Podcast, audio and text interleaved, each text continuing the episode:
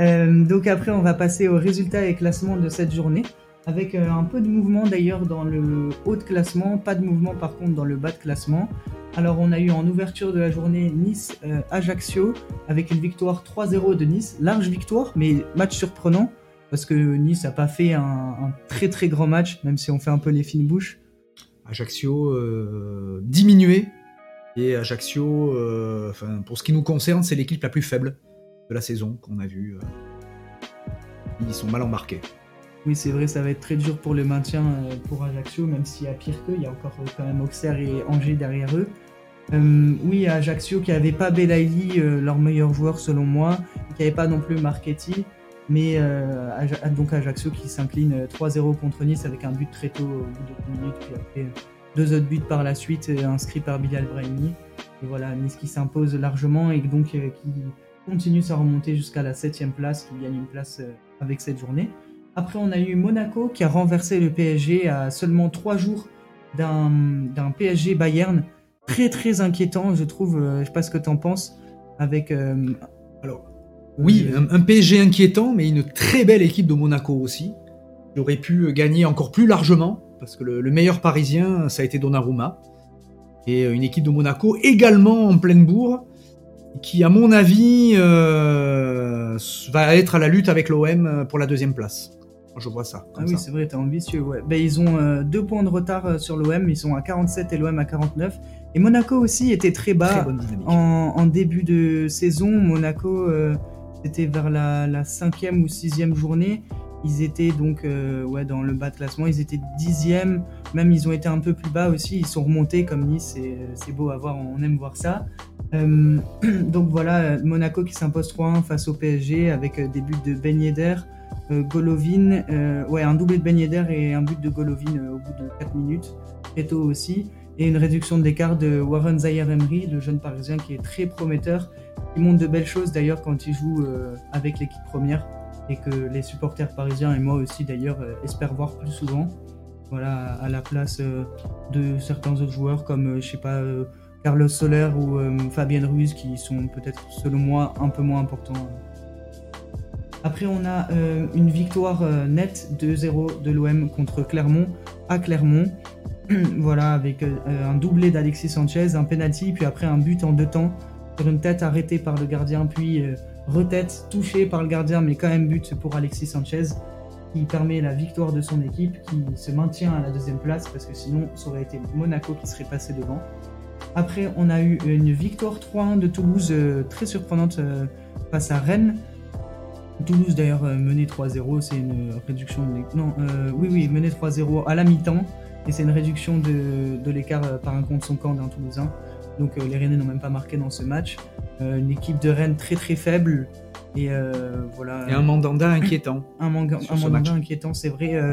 Il détourne une première frappe euh, pour le premier but, il détourne la frappe sur le poteau et après le Toulousain suit bien la balle et marque. Et après le deuxième, c'est il détourne une frappe euh, sur euh, Abouk, Abouklal et donc Abouklal peut mettre le deuxième but toulousain. Et après donc on a Dalinga qui triple la mise. Euh, voilà, très très inquiétant de la part de Rennes. Rennes qui marque le pas dans ce championnat. Euh, après, on a donc un match nul en bas du classement entre Angers et Auxerre. Euh, match nul qui arrange aucune des deux équipes parce que euh, donc Angers a 5 points de retard maintenant sur Auxerre. Bon, on peut le dire officiellement, malheureusement pour eux. C'est terminé, terminé, terminé, même si je veux y croire à chaque fois. Pour d'ailleurs notre chroniqueur Axel qui est pas là aujourd'hui mais qui est pour Angers. Là, je pense que c'est définitivement fini. Et euh, donc Auxerre qui a 15 points, à- Auxerre à, qui 4 a- points de- des non relégables. Mais bon, C'est-à-dire qu'il y a un pied et demi, mais qui est pas encore foutu. Angers, c'est terminé par contre. Angers c'est terminé parce qu'on rappelle qu'il y a 4 descentes en Ligue 2 cette année, euh, pas de barrage parce que la Ligue 1 passera à 18 clubs, donc euh, voilà, euh, il y aura forcément des perdants à ce nouveau système, mais les deux autres sont euh, Strasbourg et Ajaccio. Donc, euh, voilà, magnifique transition d'ailleurs pour dire que Lille a gagné 2-0 contre euh, Strasbourg, doublé de, de Jonathan David, qui donc Au offre la victoire. euh, là aussi. Tranquille. voilà, tranquille. euh, victoire euh, assez simple de Lille. Lille, d'ailleurs, qui remonte à la cinquième place, qui était sixième avant cette journée, et qui enfonce Strasbourg dans le bas de classement. Strasbourg qui a non, qu'il n'y a que un point de retard sur trois non relégables, premier non relégable, 16e. Mais bon, ça, ça va être dur pour tout le monde en bas. Voilà, ça va, ça va se jouer jusqu'à la fin, comme l'année dernière. On se rappelle de Saint-Etienne qui s'est mis en, barrage à la dernière journée, mais qui s'est pas maintenu. Voilà, pas utiliser le, pour maintenir parce qu'ils ont perdu après contre Auxerre. Et Auxerre d'ailleurs qui, devrait descendre. Euh, après, on a Montpellier qui s'est imposé 3-0 contre Brest. Ça va donner un peu d'air aux Montpelliérains qui vont gagner une place de la 15e à la 14e place. Et donc, euh, Montpellier contre Brest. Et Montpellier qui aime bien jouer contre Brest, puisqu'ils ont gagné 6-1 à l'aller, qui avait coûté la place euh, à Michel Derzakarian, l'ancien entraîneur de Brest, qui se retrouve aujourd'hui du côté de Montpellier et qui met un petit 3-0 à son ancienne équipe. Oui, ça c'est. Ça c'est une anecdote. Euh, c'est un peu drôle, assez, oui. Assez, assez, drôle. Petite anecdote assez drôle et donc euh, ils inversent leur place. Euh, Brest qui passe 15e.